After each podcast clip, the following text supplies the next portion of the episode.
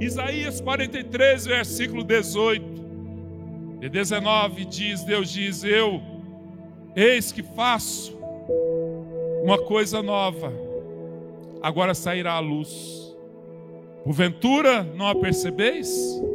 Eis que porém um caminho no deserto e rios no ermo. Olha aqui, preste atenção. Eis que colocarei o caminho no deserto e rios no ermo.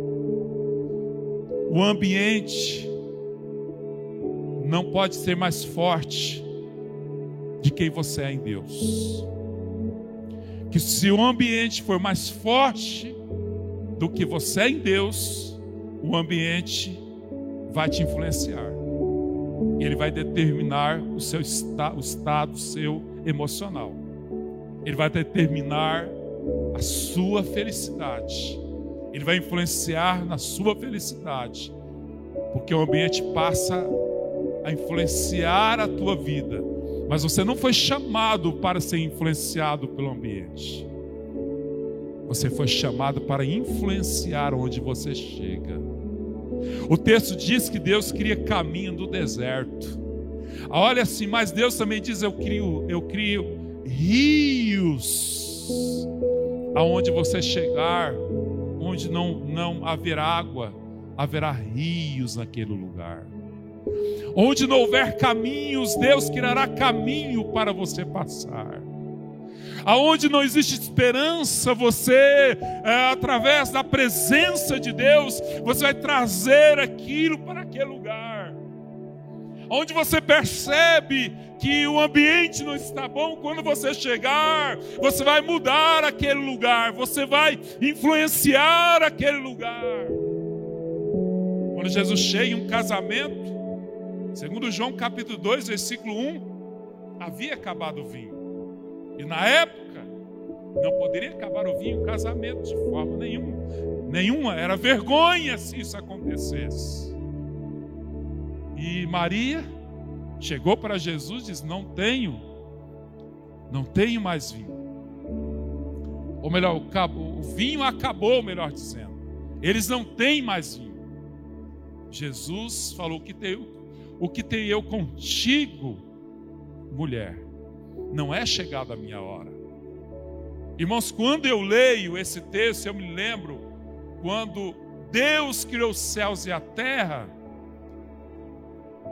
Ele criou com a voz, e a voz de Deus é invisível. O invisível criou o, o invisível criou o visível. Tudo passou a existir porque Deus falou. Jesus nunca falou assim, eu tenho necessidade disso, porque se Jesus falasse, ele criaria necessidade. De tanto poder que a palavra, preguei aqui esses dias sobre isso, estou eh, até repetindo essa parte. De tanto poder que existe na palavra. Quando a mulher chegou, não tem mais vinho, Jesus não concordou. Ele não alimentou a palavra da mulher. E não alimentou. Ele falou: O que tenho contigo, mulher, não é chegada a minha hora. E já ela percebe o que Jesus havia falado. Imagine se Jesus dissesse assim: é, acabou mesmo, não vamos fazer agora. Acabou, acabou. Que que. E ele, e ele entrasse no clima do ambiente. Jesus não concordou com o ambiente, mas ele mudou o ambiente. Jesus escolheu para você mudar a história de pessoas. Jesus escolheu para você, na sua casa, não permitir que o ambiente de tristeza, de angústia, domine o teu lar, domine a tua mente. Você foi escolhida, você foi escolhido para mudar o ambiente da tua casa. Mesmo que, de repente, na tua casa nem todos são cristãos, mas a força maior está em você, o poder maior está em tua vida, e você deve usufruir dessa autoridade. Você deve ministrar sobre a tua casa casa, você deve liberar palavras sobre a tua casa. Não permita que o ambiente mude a tua vida. Não permita que o local do estudo que você tem feito, o curso que você tenha, está fazendo, mude a tua cabeça. Não permita que o mundo natural te influencie, mas influencie porque você tem o poder maior na tua vida, que é o próprio Jesus, que é o próprio Senhor. Eu não sei como está a tua vida, mas em 1 Pedro 2,9, se puder pôr este texto no telão, 1 Pedro 2,9, é a palavra do Senhor, diz o seguinte: Vós, porém, sois raça eleita, sacerdócio real, nação santa, povo de propriedade exclusiva de Deus, a fim de proclamar, proclamardes as virtudes daquele que vos chamou das trevas para a sua maravilhosa luz. Continue. É o versículo seguinte. Vós, assim que antes não eres povo, mas agora sois povo de Deus, que não tinhas alcançado misericórdia, mas agora alcançastes misericórdia. Então, nós somos um povo adquirido de Deus, um povo que Deus separou para um propósito. Então nós não podemos, nós não podemos nos dobrar diante do ambiente, do nosso histórico. Talvez você tenha passados, você tem marcas do passado em sua vida.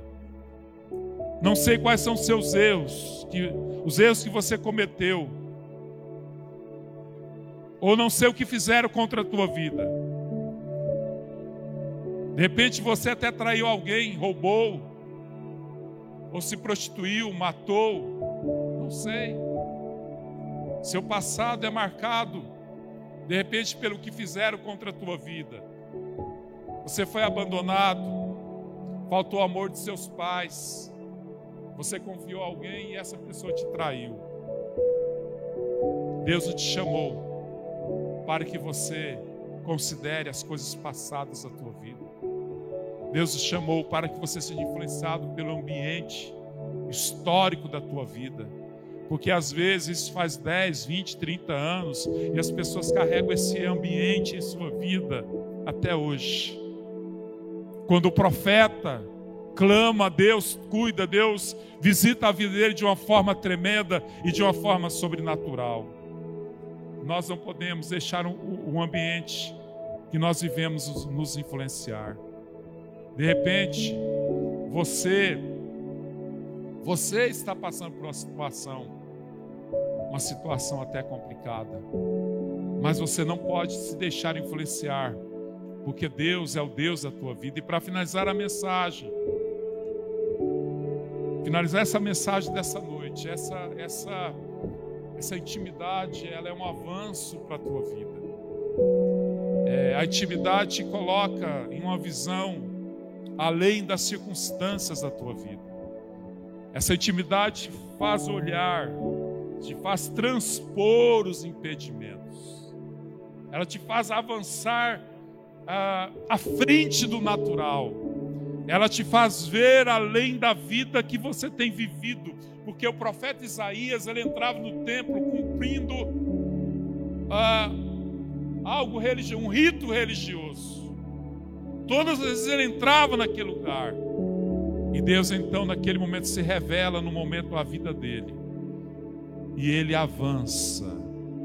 Deus quer que você avance na experiência com Deus quer que você veja além daquilo que você está passando, daquilo que você está se deparando. Toda vez que nós nos deparamos com a situação na nossa vida, toda vez que enfrentamos dificuldades na nossa vida, é aquilo que a gente tem pregado e falado na igreja. De repente, Deus quer te quebrar um, um ciclo é, de rotina da tua vida e quer te mostrar algo que você ainda não viu te colocar à frente daquilo que você de repente está preso ou está preocupado.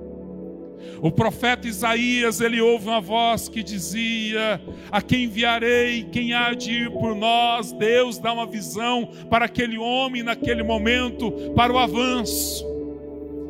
E ele se dispõe e diz: Eis-me aqui, envia-me a mim. Deus, na verdade, quer que você avance, quer que você transponha as dificuldades da vida. Em Êxodo, capítulo 14, Não precisamos ler esse texto a partir do versículo 31. O povo estava diante do Mar Vermelho. Atrás vinham os soldados do Egito do rei para destruir a nação de Israel. Eles não tinham como passar.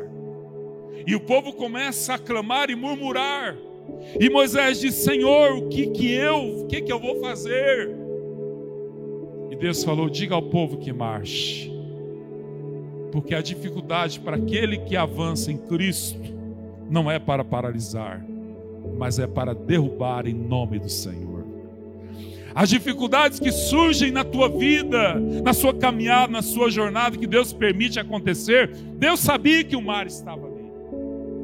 Deus sabia que é, seria difícil para o povo, mas Deus colocou o mar exatamente para eles passarem no meio do mar.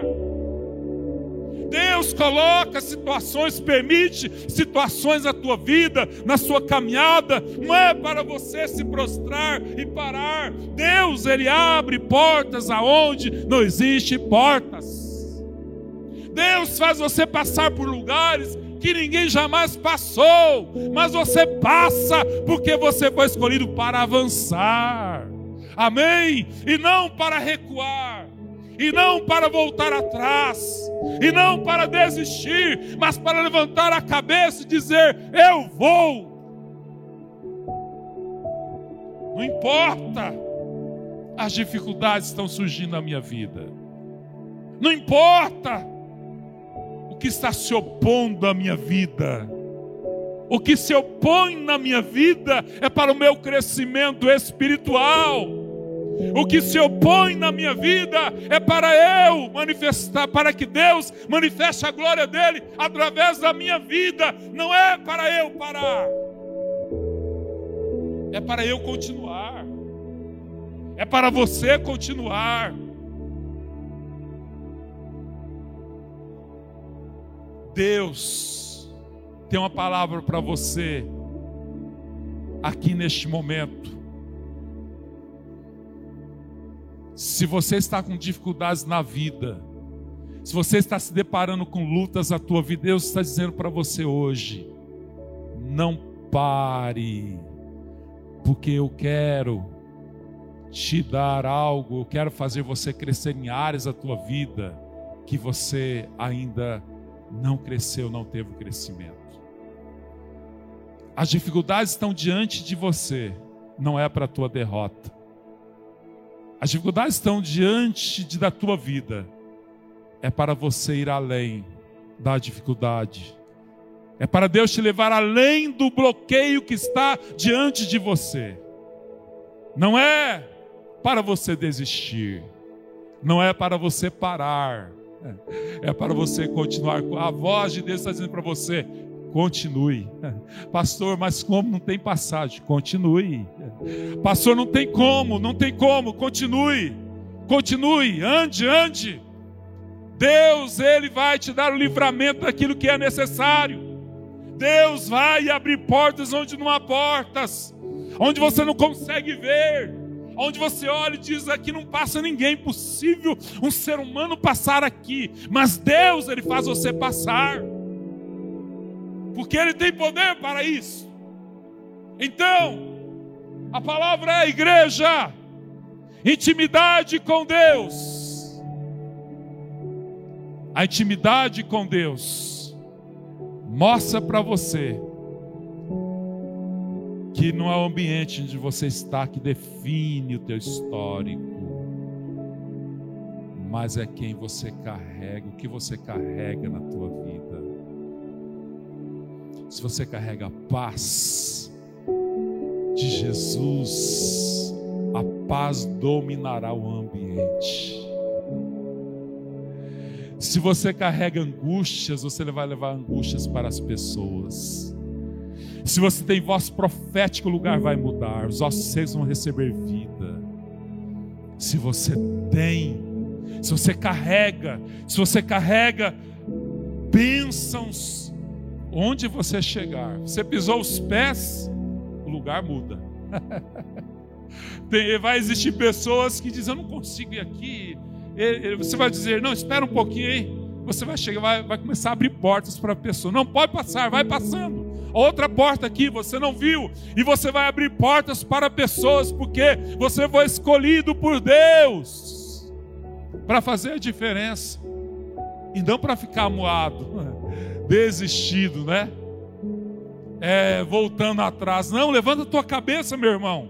Olhe a Deus, não fique olhando o homem. Se você basear a tua vida no ser humano, você, onde você chegar, você vai ter dificuldades.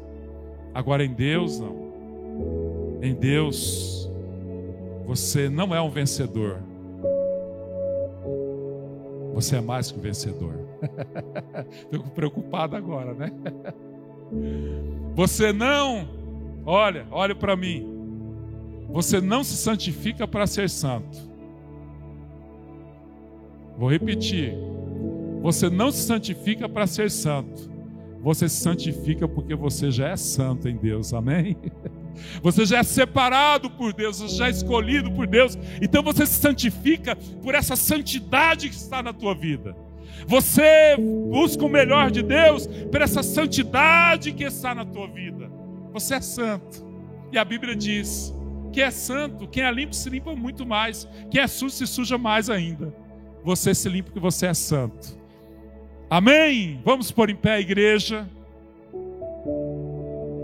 Glória a Deus, Deus é fiel. Feche seus olhos.